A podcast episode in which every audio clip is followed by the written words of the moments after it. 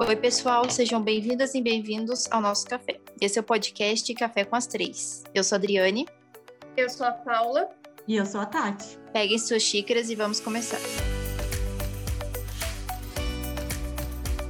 Hoje nós temos mais um episódio voltado ao nosso especial do Mês das Mulheres, em que nós trouxemos aqui, né? Vamos fazer uma retrospectiva. Nós trouxemos mulheres em que é, essas mulheres trocaram algumas experiências conosco sobre suas carreiras, suas dificuldades, né, profissionais. E hoje nós vamos dar essa continuidade no nosso especial das mulheres com uma mulher muito especial que é uma amiga muito querida, é, formou comigo, né? É, a gente se conhece de longa data. Dizem aí que a amizade de mais de sete anos já é amizade eterna, e eu tenho certeza que essa amizade é eterna. E tenho um, um enorme, assim, uma gratidão enorme por você é, ter recebido e aceitado o nosso convite, porque faltava aqui uma mulher, assim, para falar um pouco dessa área e dessa carreira jurídica voltada muito mais para o concurso público. Então, é, já vou apresentá-la. É, seja bem-vinda, Dai, Dayana Junqueira, que é hoje lotada na Delegacia da Mulher da Zona Leste de São Paulo. Pode ficar à vontade para se apresentar. E já vou jogar uma, uma pergunta para você, né? Como eu já disse, é, nós fizemos a graduação juntas. Eu lembro que a gente trocava ali figurinhas e eu sempre falava que eu ia para advocacia e você falava, ah, eu quero ir para o concurso público. Conta para gente como que foi essa vontade de ir para a Polícia Civil, para a delegacia, né? Para a vontade de mesmo de, de ser delegada, né? Se é um sonho, se como que foi? Oi, nossa, antes de mais nada, quero agradecer esse convite, esse carinho, né, que vocês tiveram comigo de, de de me convidar aí. Quero agradecer a Tati, minha amiga de longa data, como ela disse mesmo. Não é bom a gente falar que é a idade, né, o tempo disso, mas já passou dos sete anos e, como ela disse, tem todo o seu valor.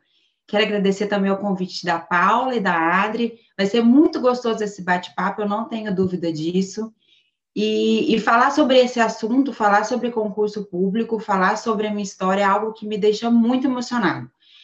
A gente se conhece há muito tempo, como a Tati disse, e desde lá do início da faculdade eu sempre falei, eu sempre tive esse olhar meio romantizado em, em relação ao concurso público.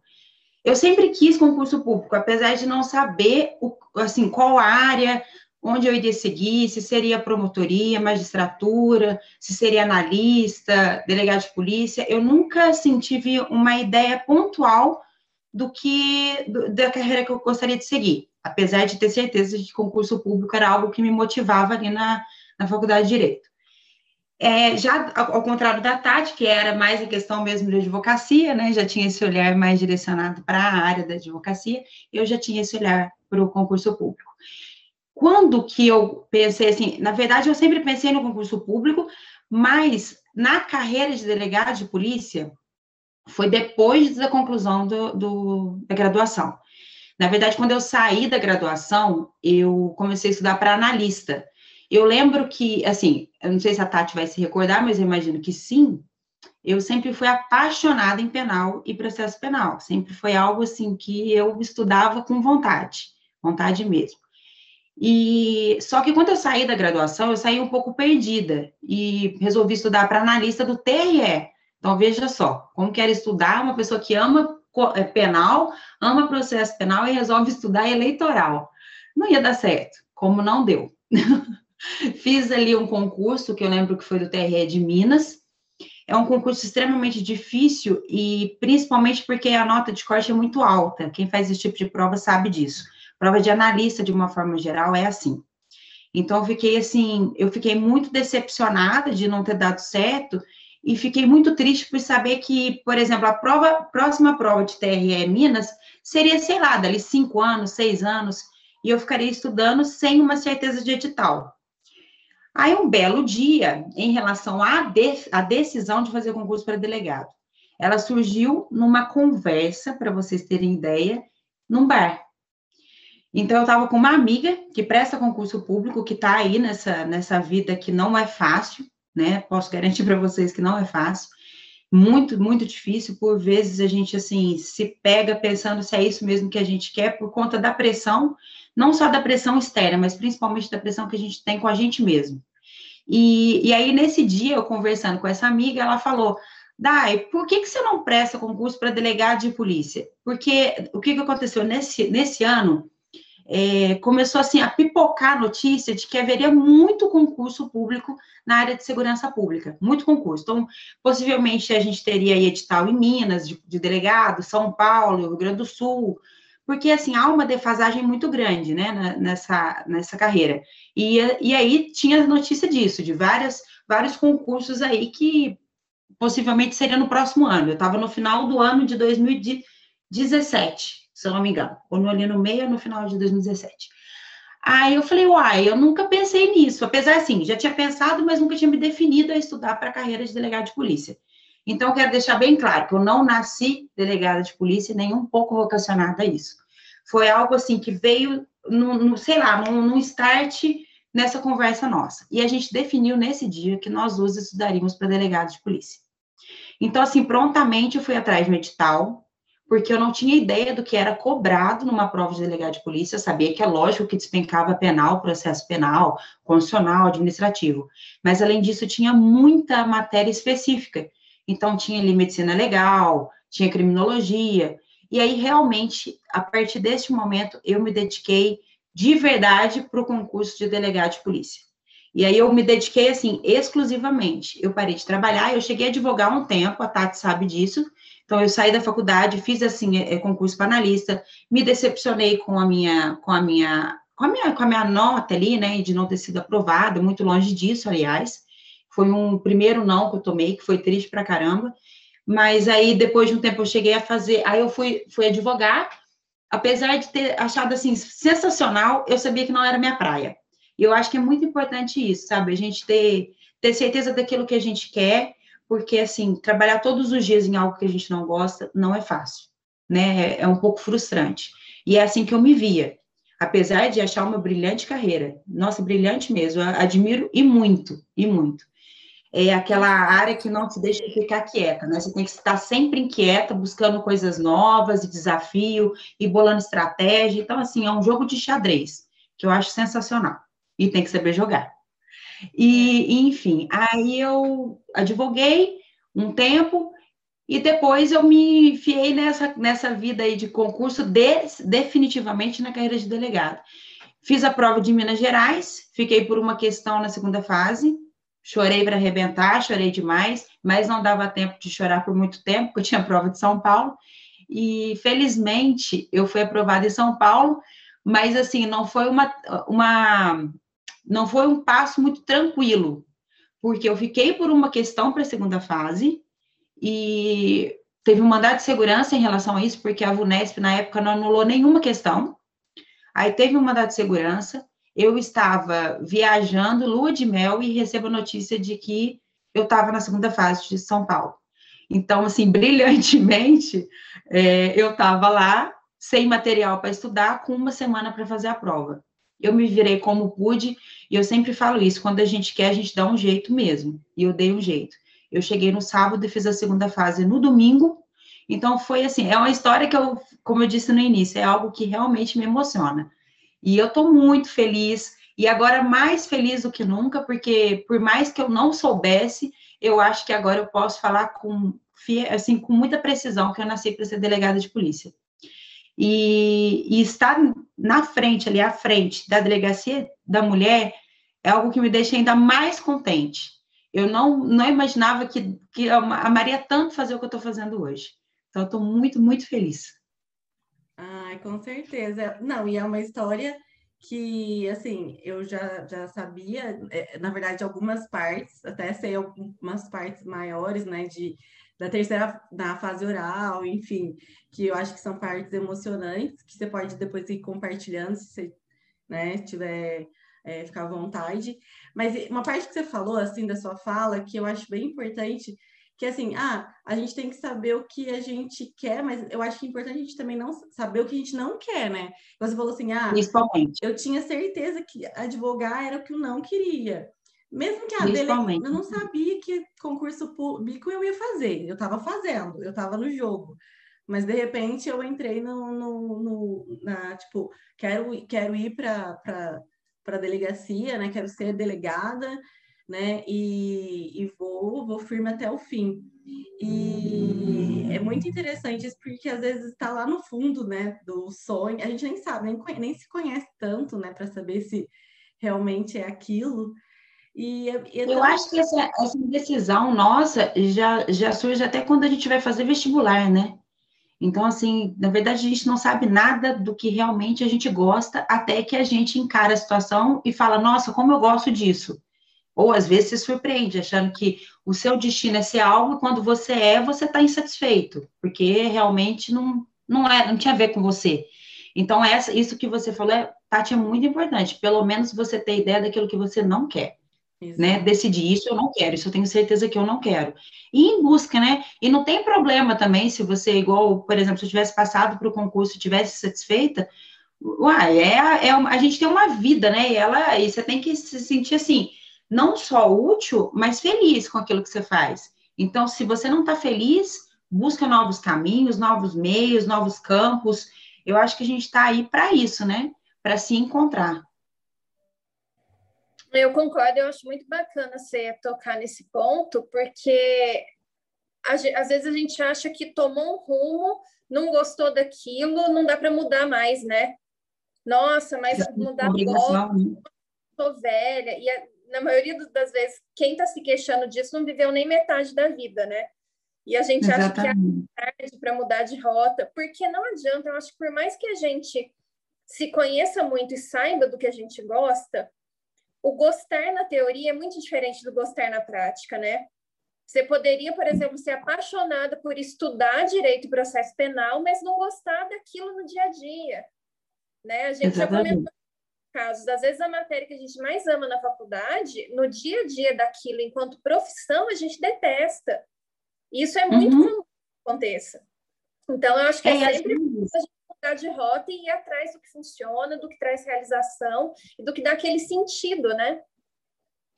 Sim, e às vezes, assim, exatamente como você disse, Paula, porque o que, que acontece? É, você estuda aquela matéria, a hora que você vai colocar na prática, você percebe que é diferente.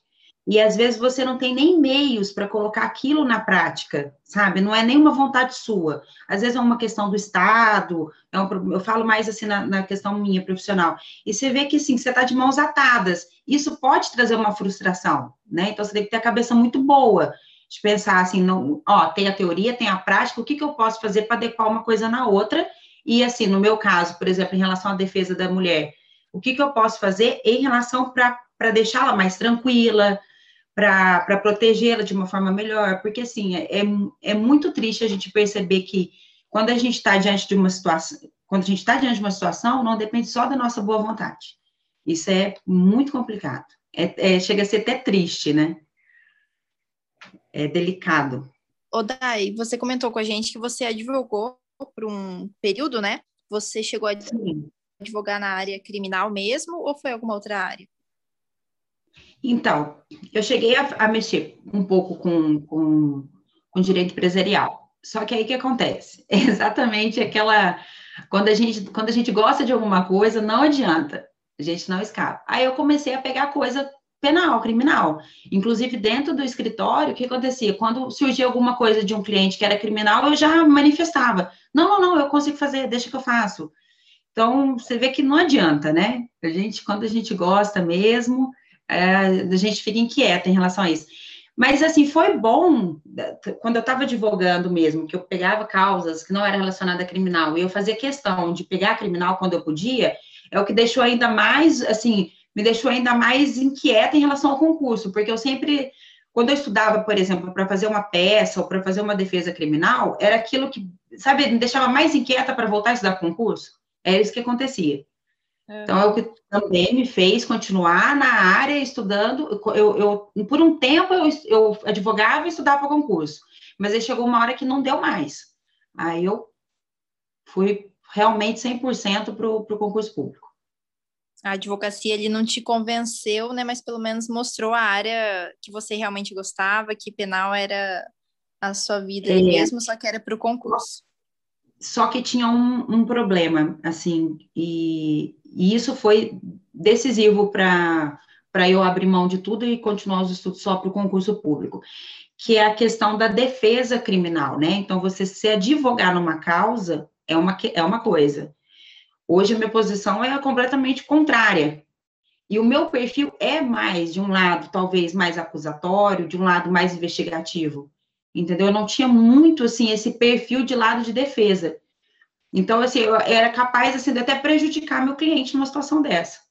Que eu não, sinceramente, eu não tinha nem meios para fazer defesa, porque a minha visão é completamente de acusação, de investigação. Ao invés, ao invés de correr atrás da absolvição, você estava condenando, coitado. Aí eu ficava assim, será que não é melhor você confessar e a gente tentar uma atenuante, sabe? Então, assim, a gente tem que ser fiel, não só com a gente, mas principalmente com o cliente, né? Quando era muito tranquilo para fazer, fazia, mas assim, era algo que realmente me deixava um pouco assim, é, não era não era gostoso, vamos dizer assim, não era gostoso fazer a defesa, era mais legal quando eu visualizava a acusação, a questão do meio probatório, sabe? E aí não adianta, gente. Não adianta. É, é aquela questão. Você, você, mesmo com mesmo com essa com essa inclinação toda, com, esse, com essa coisa que, né, que você tinha, esse olhar, essa coisa de querer acusar, de, de ter esse lado, não, não te acendeu, Luizinha? Peraí, eu acho que eu podia ser delegada? Ainda demorou. Nossa, então, eu acho que o que, o que demorou assim, para eu pensar em delegada foi porque eu fiz estágio no Ministério Público. E aí eu comecei a. a aí ali, quando eu, quando eu estava no Ministério Público, eu ficava vendo só essa visão, né, do promotor de justiça. Então, eu pensava assim, quando eu falei, ah, vou voltar a estudar para concurso público, eu falei, ah, vou estudar para Ministério Público. Só que aí que tá, tipo assim, era, era, não tinha prova em vista, como teve essa questão aí que, do, de delegado de polícia, seria um ano de, de concurso de segurança pública, né, de delegado de polícia, enfim, de outras carreiras, de escrivão, enfim, de outras áreas dentro do, da polícia civil. E, e aí eu falei, ah, eu vou, eu, o que que acontece? Você, quando você está estudando durante muito tempo para concurso, parece que você precisa de um edital para te sacudir. E aí foi quando eu defini que eu ia fazer delegado, mas não por causa dessa minha visão, não, porque por essa visão talvez eu fizesse Ministério Público. Mas muito mais por, por essa assim, expectativa de, de, de concurso público, de edital. Eu falei, não, vou estudar para delegado, porque eu tenho certeza que vai ser edital para delegado logo menos. Então, eu queria, assim, uma coisa meio rápida. Não que a aprovação viesse rápido, porque eu sei que não é, eu já sabia que não seria fácil, mas algo que me motivasse de uma forma, assim, mais profunda. Eu ter um edital e estudar em cima dele. Aí eu, eu fui para a área da. Eu fui, pra, eu fui fazer provas de delegado justamente por essa questão, porque eu sabia que ia ter vários editais durante o próximo ano. Porque o Ministério Público, igual você falou, ah, não, não sai, não vai ter sempre.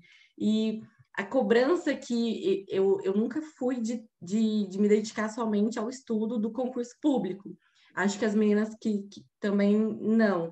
Sempre se é, quiseram né, estudar para concurso público, foi é, meio que híbrido, né? Fazendo, trabalhando uhum. e, e estudando para concurso. E quem está só para concurso público, eu acho que tem aquela, aquele desespero, né? Meio que, igual você falou, é uma cobrança muito interna, né, que você faz. Que você, você quer fazer prova. Você não quer que a pessoa te pergunte se você se tem um edital, né? Porque parece que não. Aquilo, aquilo já é uma ofensa. Não, não pergunta. É, um, é isso mesmo, é isso mesmo. Apesar de que a gente não vê a hora de ser publicado, né, um edital, mas depois a gente fica com receio, assim, das perguntas, porque aí a, a hora que sai o edital, todo mundo fica sabendo, entendeu? Desde, desde o teu vizinho do lado até o teu chefe, todo mundo fica sabendo do seu edital. E aí as pessoas perguntam: e aí, tá estudando? Quanto que é a sua prova? É, essa é a pressão que eu falei, a pressão externa, né, que você sente. As pessoas sabem mais da sua prova do que você. Quando vai ser, que horas vai ser, como vai ser, tudo, absolutamente tudo. Mas assim, a gente, mas quem está prestando prova, quem está prestando concurso, não vê a hora, né, de sair um edital. Porque é uma maneira também de você testar seu conhecimento, se o teu estilo de estudo está sendo coerente, se você está fazendo um estudo de forma adequada, se você deve mudar o método. Então, é a maneira que a gente é testada, né? Mas sem sombra de dúvida, porque é muito. Olha, agora quem está estudando com a questão da pandemia, ó, eu, eu me, me, solidarizo, porque não é fácil. Não é fácil você estudar sem um edital em vista, você estudar por estudar, entendeu? É muito complicado, muito difícil. Porque assim, você acorda num dia, o que te faz ter ter força para estudar, mais força, lógico que te vai ter força é um sonho, né? Principalmente é um sonho de, de realizar, né? Aquilo que você almeja tanto. Mas a, se você tem um edital, você acorda sabendo que você precisa concluir, ou quase concluir, porque é quase impossível um edital. Você sabe que você tem meta para cumprir. Quando você não tem o edital, é como se te desse uma liberdade de hoje eu não vou estudar, amanhã eu estudo. Entendeu? Então você vai ficando meio preguiçoso, e é algo que eu não queria que acontecesse comigo. Então, eu falei, não, vou pegar, vou fazer prova que tem edital para abrir, que tem edital aberto, que tem edital em vista, e foi aí que eu realmente me dediquei, que nem louca, que nem louca para essas provas. Como é Nossa. que era a sua rotina de preparação? Assim, eu digo nessa, nessa fase mais intensa. Então, exato. Eu, eu quando, quando eu defini mesmo o concurso de delegado, eu sabia, já, já tinha muita, muita conversa assim de sair o edital de Minas. E eu queria, a princípio, Minas, né? Então, eu puxei o edital de Minas. Aí eu, eu sempre fiz assim um planejamento de estudo. Então, eu fazia um planejamento, vamos supor, no domingo, eu fazia um planejamento do que eu ia estudar de segunda a sexta. Separava duas matérias por dia, pegava os tópicos do edital e separava. Então, eu estudava, eu tinha que concluir aquele estudo. Eu sempre achei, assim, na minha cabeça, que se eu tivesse tudo planejado, seria melhor eu não iria me confundir, embaralhar e aquilo prejudicar o rendimento do meu estudo. Então, eu, eu, dividia de segunda a sexta o conteúdo, duas matérias por dia, e fazia muita questão. Mas, assim, muita. Eu sempre falo, inclusive, eu falei até numa live que eu fiz com, com o Ricardo, nosso, né, nosso amigo, e eu falei para ele, falei, Ricardo, se eu puder hoje dar uma dica para quem faz prova, eu acho que eu, eu apanhei muito até descobrir isso, é fazer questão. É a única maneira que você descobre, que você percebe como que aquela matéria é cobrada, de que maneira é cobrada, qual a profundidade, tipo, é difícil ou não difícil, é através das questões. Eu acho que quando eu percebi, quando eu, sabe, eu virei a chavinha de que eu precisava fazer questão para entender a matéria, o meu rendimento, assim, foi outro, completamente diferente. Muito bom. Então, eu falo que é, é, eu tinha um número de horas por dia, mas não me preocupava tanto com isso. Me preocupava muito mais e explorar o conteúdo que eu tinha separado para o dia. Então, a minha prioridade era concluir aquele assunto e fazer muitas questões daquele assunto. Se nas questões eu já eu visse já ali que que a estava indo bem, o número de acertos altos ali na faixa de 80% para cima, eu já passava para a próxima matéria. Se não, eu, eu sempre colocava um asterisco para no final de semana rever aquele conteúdo, que eu não fui bem nas questões. Então, é uma maneira que é como eu disse, você só vai saber se você está bem estudando quando você é avaliado num certame, numa prova. Mas antes disso, as questões é a única, você fazer questões é a única maneira que te dá esse feedback do seu estudo. Então, eu não abri mão, depois que eu descobri isso, eu não abri mão de fazer, eu fazia muitas questões, mas muitas mesmo por dia. Que legal. E essa meta, o Dai, não pode ser também muito mirabolante, né? Tipo assim, ah, eu vou colocar sei lá, 12 horas por dia de estudo. É, você acaba ficando exausta e no terceiro dia eu acho que você já cansa de estudar, né? Não sei. Não, é, e eu racho o bico de rir quando alguém fala que estuda 10, 12 horas líquidas por dia. Isso não existe, não, não tem humano que consiga fazer isso. Até porque a, gente, a gente não consegue manter, assim, é, é, concentração por muito tempo, né? No estudo. Então, ele vai perdendo a qualidade. Por isso eu preferi estudar o conteúdo do que horas. Então tem gente que fala, ah, eu estudo oito horas por dia. Eu não me preocupava com isso. Tinha dia que eu estudava bastante, sem dúvida, em número de horas, porque a matéria era mais difícil, exigia muito mais de mim. E tinha dias que era super tranquilo. Então, eu preferia mil vezes por assunto do que por horas estudado. E você percebe que isso é uma bela de uma besteira. Entendeu? Se você tiver três, quatro horas ali por dia e elas forem bem aproveitadas, nossa, você, você é brilhante, pode ter certeza que o resultado vem, sem dúvida. É saber otimizar o seu tempo, né? E dar qualidade nesse tempo que você tem para estudar, que não precisa ser trocentas horas por dia, de forma alguma. É legal você falar isso até para para dar esperança para quem às vezes tem vontade de fazer um concurso, mas precisa conciliar com o trabalho. Às vezes a pessoa pensa, poxa, mas quanto tempo eu vou demorar para passar se eu tenho duas, três horas para estudar por dia? Eu não tenho dez. Então eu nunca vou passar ou não vou conseguir conciliar. É, e posso te falar uma coisa, Paula, que isso sirva até de motivação. O meu caso é exceção. O meu caso, estudar, apenas estudar para concurso, apenas assim, né, gente? Que tem gente que fala, você só estuda. Mas uh, eu sei que a minha realidade, graças, assim, eu, eu nossa, sou muito grata aos meus pais por poder ter me dado essa, né, essa oportunidade de, de estudar apenas, de não precisar trabalhar nesse, nesse período, mas é a exceção. Na, na minha turma, todos, nossa, eu te juro, eu eu vou chutar aqui um percentual, mas 90% da minha turma trabalhava e estudava e ainda algumas mães de família, pais de família. Então, assim, que tinha que virar em três, em quatro para poder conseguir. Mas consegue sim, entendeu? É o que eu falo, é mais otimizar e dar qualidade no seu tempo, no tempo que você tem de estudo, do que se preocupar com o número de horas, porque isso é uma bela besteira. Dai, mudando um pouquinho de assunto aqui, é, agora um pouco mais no seu dia a dia, né? Na sua atuação. Como que você se sente tendo um, um papel tão importante né, na proteção das mulheres? Tá. Adri, é o seguinte: é, o concurso de, da Polícia Civil, você vai para a academia de polícia no final, né? Quando depois que sai sua nomeação, você toma posse e tudo, aí você fica um período na Cadepol, que é um período que você vai aprender a, até a parte assim de sistema da Polícia Civil, a questão de, de as, as questões práticas também, né? Conduta policial. E, e armamento e tiro, que todo mundo adora falar sobre isso, né? nunca vi essas questões. Então, o que acontece?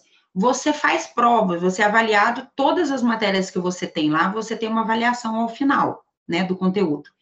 E aí, com, a, com essa avaliação, você forma uma nova classificação dentro ali da CADEPOL. E quando sai, as, quando sai ali a lista de lotações ao final, você escolhe de acordo com sua classificação. Desde que eu entrei na academia de polícia, na verdade, assim, do, no, no, transcorrer do, do, concurso público de delegado, eu comecei a ter uma paixão muito grande, que é essa, esse viés de proteção da mulher, principalmente, assim, nesse, nessa questão da Lei Maria da Penha. E, e, eu sabia da possibilidade de eu conseguir pegar, de eu pegar uma delegacia da mulher aqui em São Paulo. Isso dependia da minha classificação, mas, assim, e também é, existia uma conversa do governador de São Paulo é, em relação ao que a gente tinha na, quando a gente estava na academia, teve, que, que, inclusive ele disse na nossa posse, é que todas as mulheres iriam para a delegacia de mulher, mas não foi bem isso, não foi bem assim. Então, na verdade, você nem tinha o número de delegacias da mulher em relação ao número de delegados que você tinha, você tinha bem menos delegacias né, disponíveis da mulher. Então, deu tudo certo, e, e assim, eu fiquei muito contente que eu consegui ser lotada numa delegacia de defesa da mulher. Eu acho assim, eu quero, eu, eu tenho vontade de, de atuar em todas as áreas as, dentro da, da, da, Polícia Civil. Uh, também me especializar, por exemplo, na parte de homicídios, no departamento. Mas, inicialmente falando, era algo que eu queria muito, a defesa da mulher. E aí eu fiquei muito, muito, muito contente. E principalmente de ter ido para a Zona Leste a princípio não era a, onde eu gostaria de ser lotada. Só que eu não consegui, né, a vaga na onde eu gostaria. Só que hoje eu vejo que nada é em vão e nada acontece por acaso. Eu estou numa região que é muito simples, uma região muito humilde. Então, assim, eu, eu consigo hoje é, entender a importância da, da, minha, da minha postura lá dentro da Delegacia de Defesa da Mulher e da, e da missão que eu desempenho ali dentro. Então, assim, está sendo muito legal, muito brilhante mesmo, principalmente, assim, agora com a pandemia, eu estava comentando com a Tati, o número de ocorrências de violência doméstica aumentou, assim, de uma forma assustadora, assustadora mesmo, e o, e o viés que chega ali, é, né, o que acontece é que é uma dependência financeira, na maioria dos casos, e uma dependência emocional absurda. Então, assim, a gente enfrenta mesmo a, eu falo assim, a, a gente pega o problema sangrando, sabe? É uma. Tem horas que você não. Você escuta ali o relato da vítima e ela fala, fala sobre as agressões, ela te conta que não é a primeira, é a primeira vez que ela está registrando o boletim de ocorrência, que ela sofre essas agressões há muitos anos, mas ela não sabe o que ela faz, porque ela tem quatro filhos com o autor, porque ela não tem para onde ir com essas crianças e que quem mantém a casa é ele. Então, assim, é, existe essa questão da gente que está de fora falar, ah, mas ela apanhou, ela tem que sair de casa, ah, mais isso, mais aquilo. E quando a ocorrência é apresentada, você percebe que o buraco é muito mais fundo, muito mais. Porque, por outro lado, por mais que a gente faça algo ali de imediato, né, ou seja, numa prisão do autor ali em flagrante, ou seja, de encaminhamento psicológico para ela, você sabe que é pouco, é muito pouco. E por vezes você não tem um respaldo do Estado, daquilo que eu estava falando. Você, na prática, você percebe que você está de mãos atadas, entendeu? Você não consegue, aqui, você não consegue, assim, é, você consegue melhorar a situação por, por vezes, mas solucionar é quase impossível. Eu falo isso com muita tristeza e de uma forma muito frustrante. É, todo dia que eu chego em casa, depois de um plantão, eu fico pensando o que, que eu posso fazer para melhorar o que eu vejo no dia a dia. Mas, assim, é algo que realmente não depende só de mim. É triste dizer isso. Então, assim, é, é algo que precisa, assim, de, uma, de muita gente, muita boa vontade e, principalmente, um Estado que se preocupe com essa vítima e se preocupe com a vítima depois da agressão, né? Não apenas um registro de ocorrência ou, num, ou na prisão de um autor. Mas, assim, eu estou muito contente, muito feliz. Praticamente, assim, 80% das, das ocorrências eu viro psicóloga, não brinco para vocês, isso é muito verdade, muito real. E essa questão, assim, a própria lei fala, né, da prioridade da, de que mulheres estejam na frente da delegacia da mulher. Então, uma delegada, uma escrivã, uma, uma tira, enfim, porque a gente percebe que a gente tem mais sensibilidade com a situação, a gente se coloca no lugar e a gente ouve, é, ao mesmo tempo que a gente ouve, é como se a gente estivesse falando. Então, assim, é, é, eu percebo isso claramente. Eu estudava a Lei Maria da Penha, lia lá sobre a prioridade da mulher, dessa questão de não revitimizar né, a vítima, não viver essa revitimização todas as vezes que falar do assunto, todas as vezes que tiver que contar da agressão, né? Ficar vivenciando aquele sofrimento todas as vezes. E a importância que tem quando você coloca uma mulher. Eu ouvi, eu ouço isso assim, direto. Nossa, doutora, que bom que é uma mulher que está aqui na minha frente. Quando eu digo isso, eu não estou querendo dizer que nenhum homem é capaz de ouvir uma vítima de violência doméstica, longe disso. Mas eu digo que essa sensibilidade, né, esse instinto de proteção, está muito mais em nós, porque a gente se coloca no lugar delas. E, e a gente não fica questionando algo que, que a gente já escutou e que às vezes escuto, mas quando é vítima, por exemplo, de um abuso sexual. Mas olha o tamanho da sua saia. Mas olha como você se comporta. Entendeu? Então, essa, essa, esse tipo de trato a gente naturalmente a gente não tem, ou a gente, eu espero que não tenha, né? Porque se tiver alguma, na verdade, não é a vítima que está errada, né? É a pessoa que está do outro lado. Mas é assim, é, é, é o que eu digo, eu não imaginava que ser delegada era uma missão, hoje eu percebo que é minha missão, de coração, de verdade, e muito mais ainda de dizer que é uma missão para mim é, é estar tá na delegacia de defesa da mulher. É algo que está me enchendo, assim, me fazendo acordar e, e ficar até emocionada. Acordar e pensar num, que, que era para ser. E é, uma, é, uma, é um desafio, eu acho que é diário, né? Assim, é, de você estar tá em contato direto, principalmente porque você está ali inquirindo né, a vítima, e de pensar que realmente isso pode estar tá poderia estar acontecendo com alguma pessoa muito próxima, né? É, enfim, eu sempre, quando estudo violência, eu sou muito é, interessada nesse assunto. Quando eu pesquisei, né, fiz minha pesquisa de mestrado, eu fui muito para esse lado da, da desigualdade de gênero.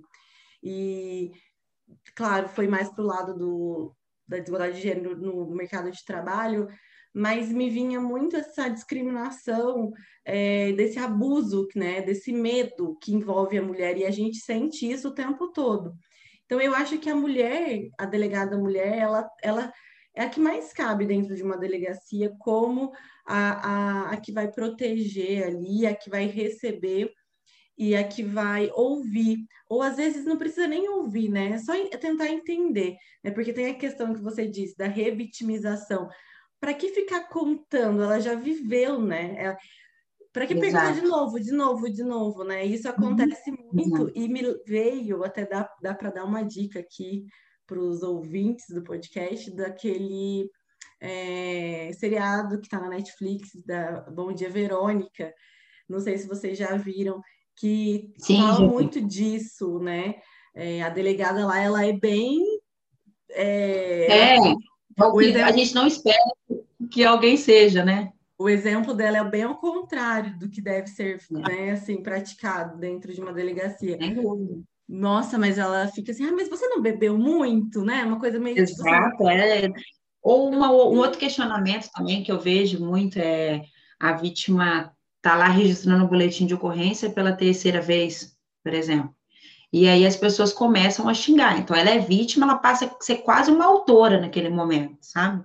Porque aí quem trabalha ali no, na delegacia começa a xingar ela, a xingá-la porque ela tá fazendo o boletim de novo, como assim ela deixou o cara entrar dentro da casa, e a gente fala, não é só uma questão, gente, é uma questão social, entendeu? Então, assim, se você não dá conta de tratar, de ter trato com essa situação, é melhor não estar tá nela, é melhor não trabalhar na delegacia da mulher né? Não, não tem como questionar. É, infelizmente, eu recebo ligação, ou eu faço um flagrante hoje, amanhã eu recebo ligação, a pessoa fala, né, de, de uma forma leiga, doutor, eu quero retirar a queixa, entendeu? Porque a gente sabe, é, é um problema social, é o que eu falo, é, algumas pessoas falam, eu não gosto da delegacia da mulher porque lá é um local de enxugar gelo. É a expressão muito usada, né? Então, você registra o boletim de ocorrência hoje, amanhã a mulher recebe o cara de novo dentro da casa e, e, e depois ela é agredida e fica nesse ciclo. Só que é o que eu falo, é um problema social. Então, se a gente não tiver cabeça ou tiver ideia boa, por isso que eu falo que a pessoa bem intencionada, ela vai talvez tentar pensar numa saída, né? Num, em algumas, talvez assim, eu falo, em programas que, que, que tenham conversa com a vítima, que possam disponibilizar talvez eu não sei, mas eu sempre fico pensando nisso, entendeu? Por isso que eu estou falando com vocês. Eu penso, por exemplo, uma questão de, de apoio a trabalho, a desenvolver alguma coisa para a vítima, para que ela consiga sair dessa, dessa situação, dessa situação, às vezes, de dependência econômica, ou se é uma dependência emocional, então um tratamento para que ela possa sair dessa, né, para que ela tenha uma saída. Agora, só colocar a mão na cara dela, o dedo no rosto, e, e ficar questionando as atitudes dela, não vai resolver o problema. Não vai. Eu acho que é bem essa questão que eu falo, né? essa sensibilidade que a gente tem que ter com a, com a situação. Sim, essa autonomia, ela é muito... Ela tem que estar presente ali, por a autonomia da mulher, né? Ela ser autônoma em, em todas as áreas, né? Financeira, emocional, enfim, afetiva. Porque às vezes é uma dependência afetiva, né? É uma dependência... Sim ela, ela nem Sim. entende o que, que, quem é aquela pessoa mais na vida dela e ela tá ali, ela tá ali é, acompanhando. Há casos ali, há casos que eu peguei de uma mulher até que eu, eu registrando no boletim, eu falava com ela, ela mantinha a casa, ele desempregado, e ela falava, eu não consigo viver sem ele. Tá? Você, que, você escuta isso e você, você tenta conversar, mas olha, veja, ele não, não tá te fazendo bem. Mas assim, você vê que é uma dependência emocional, emocional. Então, o que precisa ser feito? Xingar? Não, não vai resolver, né? É o que eu faço, sensibilidade, gente, se colocar no lugar do outro, isso é o que a gente espera das pessoas que trabalham principalmente com o serviço público, porque ali a gente está para servir o público. Eu fico assustada com o pessoal que vai trabalhar e não vê a hora de ir embora, né? Enfim, é a tristeza do serviço público, infelizmente. É, são os dois lados, né? E é importante você falar sobre isso também, sobre o lado pesado, o lado frustrante, o lado em que você se vê é, de mãos atadas diante de algumas situações, né? Você, você é limitada no até onde você pode, você consegue ajudar aquela vítima. E aí Exatamente. realmente esse olhar da mulher que está lá pela quarta, quinta, sexta, décima vez, ah, essa daí gosta de apanhar, né? Ah, isso. tá ali quer. Isso, isso. É, isso é terrível, isso é muito triste. É cruel, né? Tem um olhar social e um olhar e um olhar psicológico e emocional da situação como um todo, né? Lógico, com certeza. É o que eu falo, senão você está invertendo os papéis, né? Está fazendo ela ser autora de um próprio de um sofrimento que é dela. Não tem, não tem sentido. Vítima tem que ser tratada como vítima. Eu tenho mais uma pergunta aqui, Dai, é, que é muito em relação a, ao seu papel como mulher numa profissão é, onde a maioria, não sei né, estatisticamente, mas até onde a gente vê, é mais dominada por homens, né? Delegacia, é, a gente tem muito mais agente, muito mais delegado, investigadores, homens. Se você não estivesse na delegacia da mulher, ou às vezes até na delegacia da mulher, né? Você acha que sofreria algum preconceito por ser mulher e estar nessa profissão?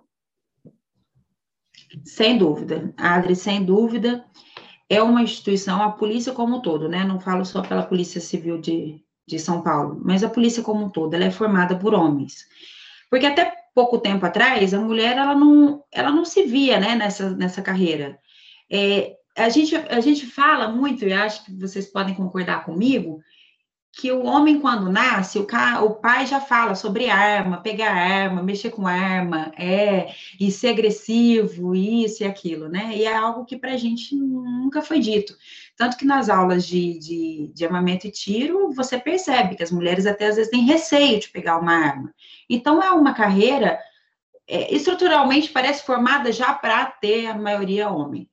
Só que isso tem mudado, graças a Deus, tem mudado muito no, no, meu concurso, eu acredito que seja um quarto seja mulher. Então, assim, você vê que é pouco ainda, né? Mas, assim, há uma tendência de isso, desse quadro mudar, até porque a mulher, ela tá no cenário e a mulher, ela é decidida, ela é firme, ela vai atrás. Então, assim, só que, infelizmente, no contexto de hoje, com a maioria de homens na instituição, é, é triste, porque a gente vive realmente essa, essa relação ainda muito machista dentro da polícia, seja aqui, como eu disse, ou nos outros estados, porque eu já conversei com colegas de outros estados e a coisa acontece da mesma maneira, né? E, e que, o que, que acontece? Às vezes eles falam assim, tipo, será que você vai dar conta? Ah, doutora, mas você sabe que é criminoso, é perigoso, né, doutora? E eles não respeitam mulher. Então, assim, eles começam a questionar para ver se você vai dar conta.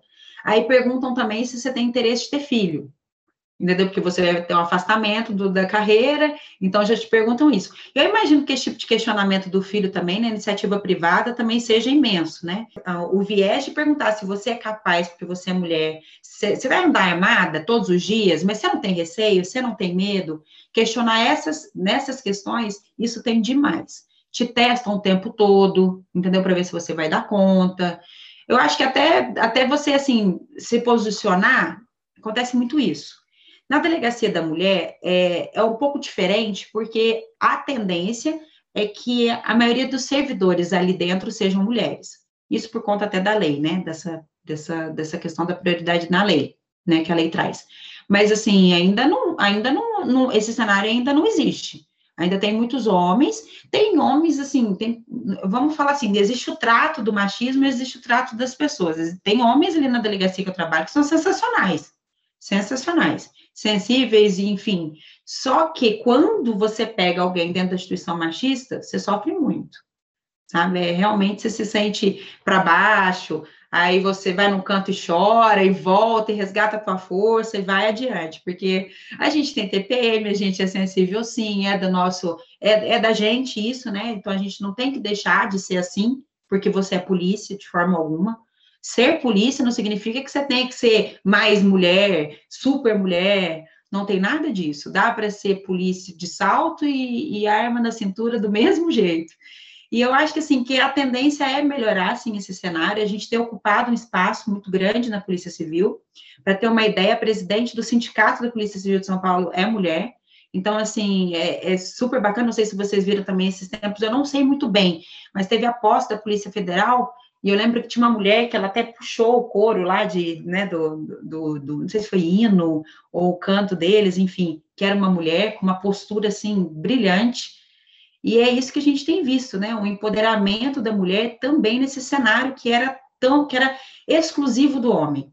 Então, a gente vai mudar esse cenário, eu não tenho dúvida disso, dessa questão machista, né, de achar que a gente não, não serve para essa carreira, que a gente não dá conta e que a gente é sensível. Então, isso aí tem mudado bastante, até porque quando a gente pega uma mulher, assim, numa, numa atuação de flagrante, numa situação operacional, a gente percebe que a gente tem muita força, muito mais que a gente imagina. Você falou uma coisa bem interessante, né? Esse negócio de, de mexer muito com.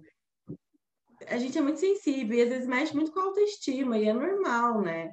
É, não é porque você tá ali com uma arma, né, no, na sua cintura, que você você realmente tem que ter ali o seu jogo de cintura, seu, a sua cabeça no lugar, e, e, eu imagino que, né, você dá vontade de, dar uma resposta, enfim, não sei.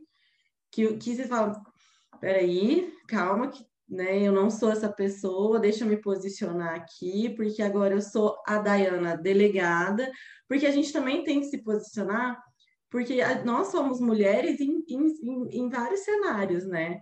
É, hoje eu uhum. entendo muito disso, né? Tem a Dayana esposa, tem a Dayana filha, tem a Dayana delegada, a Dayana amiga, igual aqui é a gente, né? Tem a Tati mãe, a Tati filha, a Tati advogada, assim como as meninas. Então, é, a gente tem, confunde, né? Não tem como a gente ser profissional Sim. o tempo todo.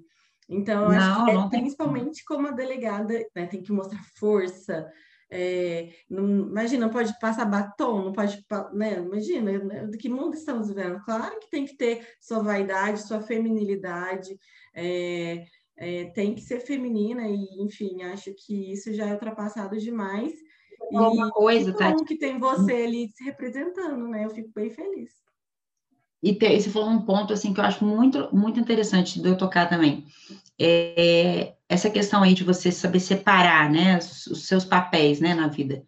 Então, você, enquanto eu estou lá na delegacia, eu sou a delegada e, e, e, eu atuo da melhor forma e, sem sombra de dúvidas, minha maior arma é a caneta mesmo, né, o instrumento que eu trabalho.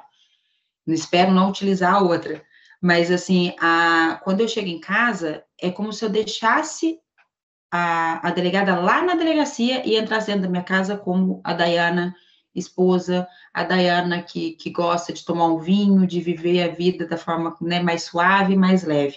Eu tenho notado a importância nessa, nessa questão, assim, de você fazer acompanhamento psicológico, terapia, enfim, para poder separar essas, essas versões, né, que a gente tem e não trazer o problema para dentro de casa, ou levar, talvez, também essa muita leveza para a delegacia, também não dá. Tem que ser leve em alguns momentos, mas tem que ser linha dura quando precisa ser também.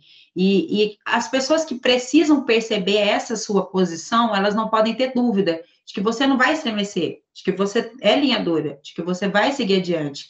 Que se você falou que vai aprender, você vai aprender. Não é porque alguém falou mais alto com você que as coisas vão mudar. Né? Então, assim, separar esses papéis. Mas quando eu chego aqui em casa, eu sou um doce. e espero conseguir, né, conciliar essa, essa, não conciliar, né, aliás, saber dividir muito bem esses papéis, porque não é fácil, viu? É aquilo que eu falei que quando eu acordo eu fico pensando no, nos problemas da delegacia, o que, que eu posso fazer para melhorar a realidade, né, que eu enfrento ali. Mas, por outro lado, eu tento também não trazer esse tipo de problema para dentro de casa. É muito difícil. É muito difícil você não pensar aqui, eu não pensar aqui dentro de casa no trabalho, ou não chegar no trabalho e não pensar nas coisas aqui de casa. Mas é preciso separar os papéis para a gente desempenhar da melhor forma possível, né? Os dois. Ou os três, ou os quatro, porque eu acho assim, ser mulher é ser multi, né? A gente tem disso, a gente faz cinco, seis coisas, exerce seis papéis e de salto alto batom na boca, sem problema nenhum. Conta pra gente, Dai, como é que é mais ou menos o dia a dia da profissão para alguém que tem o sonho de de estar tá na mesma carreira, ter mais ou menos uma noção do que, que é a rotina. O bom da, da, ser delegada de polícia é porque ela é, é, uma, é uma carreira que mescla, né? Eu acho que por isso que muita gente gosta, porque é uma carreira jurídica e ao mesmo tempo você é policial. Então você tem um lado operacional, mas também tem um lado de decisões jurídicas, né? Você é uma polícia judiciária que auxilia o poder judiciário. Então tem muita gente que curte isso, né? Essa ideia de não viver a monotonia, monotonia de ficar num gabinete, não, porque, por exemplo, às vezes eh, acontece, por exemplo, de chegar ali uma tentativa de feminicídio ou feminicídio, eu simplesmente, ou pode ser que eu troque de roupa, se eu estiver confortável, vou, coloco o colete e vou para o local do crime. Então, assim, essas questões aí é que deixa a carreira muito gostosa. Realmente, assim, a gente não vive o tédio. Ser delegado de polícia, você não vive o tédio. Você chega, ocorrência, você imagina que a ocorrência está tranquila, de repente o negócio vira um, um vulco. Então, assim, você tem que estar tá preparado para tudo. no caso, assim, no, nós que saímos agora da academia de polícia, nós estamos trabalhando no plantão.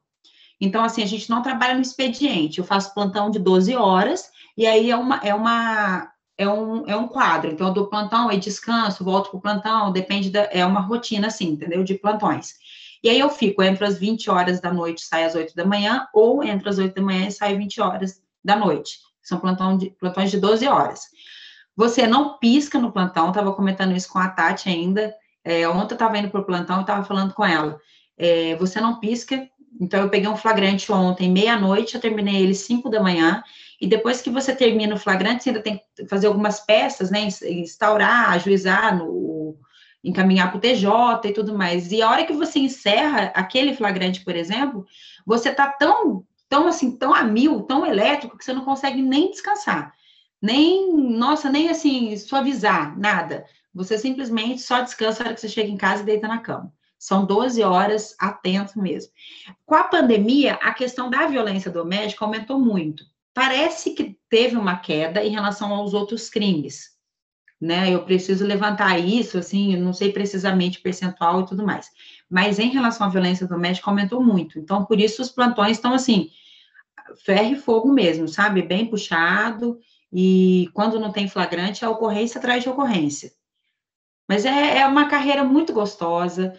Nossa, eu, não, eu juro, eu não tenho nem o que falar. Tão prazerosa que é. É gostosa mesmo. Para quem está ouvindo, que tem interesse, ó, segue com força. E se quiser entrar em contato comigo para perguntar alguma coisa, fique à vontade, que eu falo disso com o maior prazer do mundo, do mundo. Se eu soubesse que ser delegado de polícia é tão bacana, teria estado mais tempo. Mas eu falei para eu ainda falei para Tati, Tati, a gente não pode mentir, né? Na nossa conversa, porque eu vou, eu vou falar que eu era uma, uma, uma aluna super aplicada, que adorava estudar, mas é mentira, entendeu? Então, não, vamos ser realistas. Não, era uma só que quando, muito inteligentes, a gente fazia nossos grupos de estudo, mas a gente também tinha as nossas saídas. Era, né? era aquela coisa assim, a gente não era, era as loucas de, de, né, de, de estudar para caramba, a gente sempre teve um equilíbrio muito grande, né, Tati? Entre Sim. estudar e entre aproveitar entre nós, né? Por isso que a gente é. consolidou essa amizade tão boa. Entre Exatamente. vinhos e entre livros. O equilíbrio. Ô, Dai, você está vivendo a lua de mel da, da, da, da, carreira, né? Você fala assim, seus Ai, olhos eu... brilham, seu, seu sorriso parece que vai de orelha a orelha. Dá até vontade de fazer concurso público, viu? Dá até vontade de. Vambora! Venham ser minhas parceiras no, no, na delegacia. Vamos ser colegas. Muito. Vamos, vamos, por favor. Mas é, é Não, eu sei que cada um de vocês está tá, tá contente com que, o com que faz, isso que é o mais importante, né? Muito mais do que qualquer outra coisa, é você acordar e estar tá feliz com aquilo que você faz.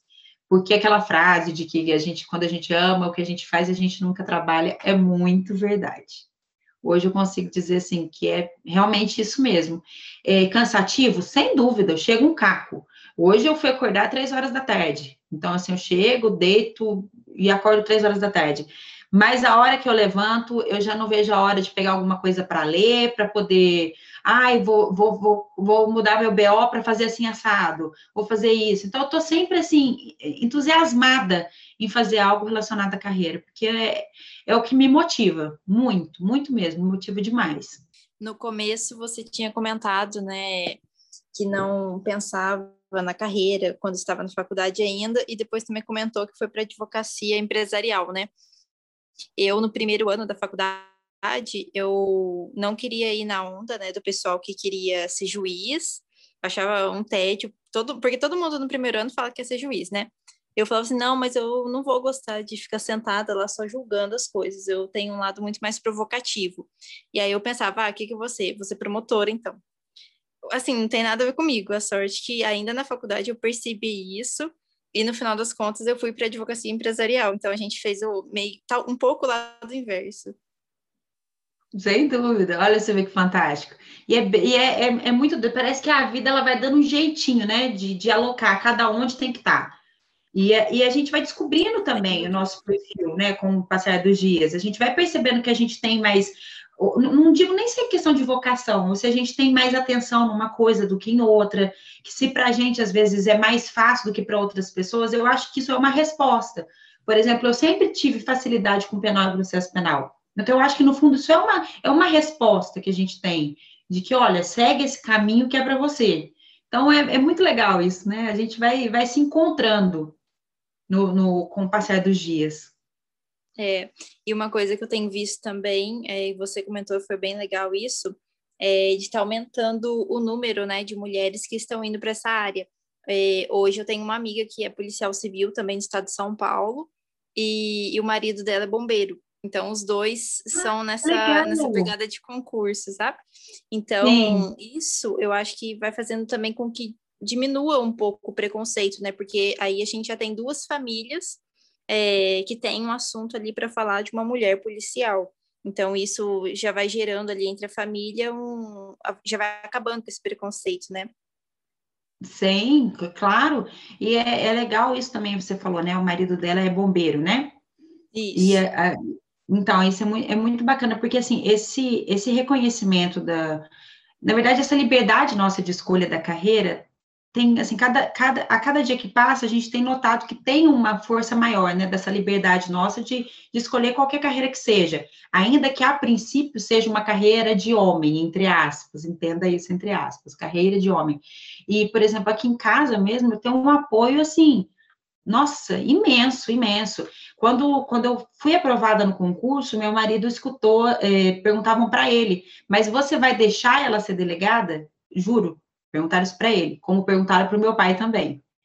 E ele falou, mas é mais fácil ela permitir que eu faça algo, porque primeiro que eu já conheci a Dayana totalmente livre de escolhas e de tudo. E aliás, é isso que me motiva a estar com ela.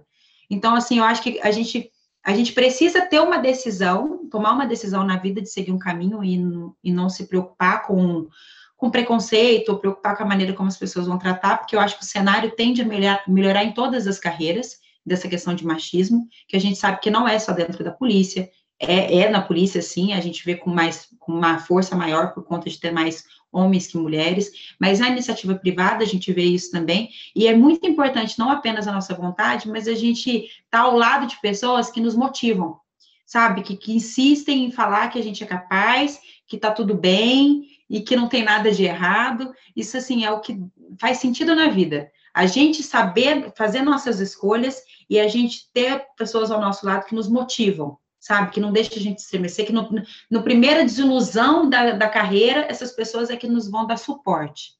Porque, pensa, você está em casa e todo dia a pessoa está ali, ah, não, desiste disso. E é seu sonho, você está feliz, mas você teve só um, um impasse, uma infelicidade, um dia ruim, e a pessoa, ah, não, desiste, não sei o que. Ah, não. Então, principalmente nós, mulheres, que já temos portas fechadas há anos, né? que estamos abrindo janelinhas é, uhum. por dia. Então, é triste, realmente. Eu acho que a gente tem que buscar pessoas que, que nos motivem, que nos abracem, nos reconheçam da forma que, que a gente quer ser, e ponto. Né? Eu acho lindo isso. Eu acho que, eu acho que na verdade, é um é, espaço que sempre foi nosso, né? Então, assim, a gente precisa é, ocupá-lo mesmo.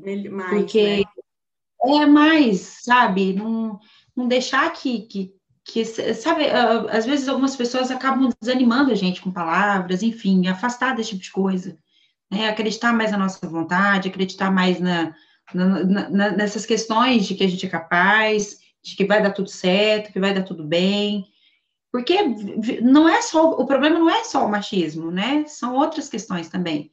Então a gente tem que ter força, e a gente tem, a gente sabe disso. Então, é pegar essa força que está no nosso interior e ir adiante, e seguir. Que a gente é capaz de fazer o que a gente quiser. Bom, Dai, eu só tenho a agradecer as meninas também, tenho certeza, por ter vindo aqui compartilhar toda a sua experiência né, de estudo. Foram dicas valiosas, né, para quem está aí iniciando é, nessa longa, ou espero que curta, né, é, estrada do concurso público, a gente deseja que seja curta, mas que é, tem algumas aí percalços, né? Não posso desistir, a pessoa siga firme, mas assim, as suas dicas foram ótimas. Muito obrigada, porque assim, a sua história sempre me motiva. É, sua história pessoal, acho que essa história profissional também. Então, muito obrigada. Ah, realmente, só agradecer mesmo pela sua participação, pelo seu relato. Eu acho que foi muito enriquecedor, trouxe muita clareza. Acho que o pessoal que quer, que tem interesse na área vai amar várias é. dicas valiosas e, e não só isso, né? É muito bacana ver alguém falando com, com emoção, ver alguém falando com paixão. Achei lindo você se, se emocionar ao falar até mesmo das dificuldades que você enfrenta, porque a gente tem que, tem que jogar real com as coisas, né? Nem tudo são uhum, flores. Uhum. E, nossa, realmente só agradecer, foi demais. E já está convidada para próximos episódios inspiradora. É. Já, te, já tem um próximo café, certeza. Aliás, gente, vou falar uma coisa. Mesmo. Você entrevistou mulher foda esse mês, né? São coisa boa! Eu quero ver isso. Está sensacional. Gente, eu quero agradecer. Eu das minhas palavras, das palavras das meninas, as minhas, e só tenho a agradecer também você pelo seu relato. Eu que quero agradecer, meninas. Nossa, que delícia. Eu sabia que seria uma noite muito boa, mas ó, Estou surpresa e estou muito contente. Muito obrigada pelo convite. Foi um bate-papo muito proveitoso, para mim, demais, gostoso. É sempre bom, sabe, assim, contar um pouco do, do que aconteceu comigo, dessa história, da questão do, do concurso público, né, que não é da noite para o dia mesmo, e, e eu acho que esse relato motiva as pessoas que estão nesse caminho a não desistirem, porque se é um sonho, tem que seguir até alcançar, até almejar, porque é o que é o que eu falo, é o, é o que dá assim um gás para a vida da gente, né? E atrás dos nossos sonhos. Em relação à a, carreira, espero que eu tenha né, esclarecido a dúvida das pessoas, né, em relação a ser delegado de polícia. É realmente muito gratificante para mim estar nessa missão e eu tenho certeza que eu vou desempenhar da melhor forma que eu puder, e às vezes até da, buscar meios que estão além, né, do, de hoje das minhas mãos para poder alcançar uns objetivos que eu, que eu vejo que são, assim, imprescindíveis, sabe? Que precisam ser realizados, sim. Agradeço muito, muito mesmo o convite. E estou aqui disponível para quando vocês quiserem bater papo, pode me chamar, que a gente faz um café e conversa com vocês, assim, conversa com vocês o assunto que vocês quiserem. Foi muito gostoso. Obrigada, meninas. Bom, pessoal, foi ótimo ter a companhia de vocês nesse nosso café. Não deixem de nos seguir no Instagram, arroba Café com as Três. Lembrando que os nossos episódios vão ao ar todas as quintas-feiras, após as três da tarde. Até a próxima. Tchau!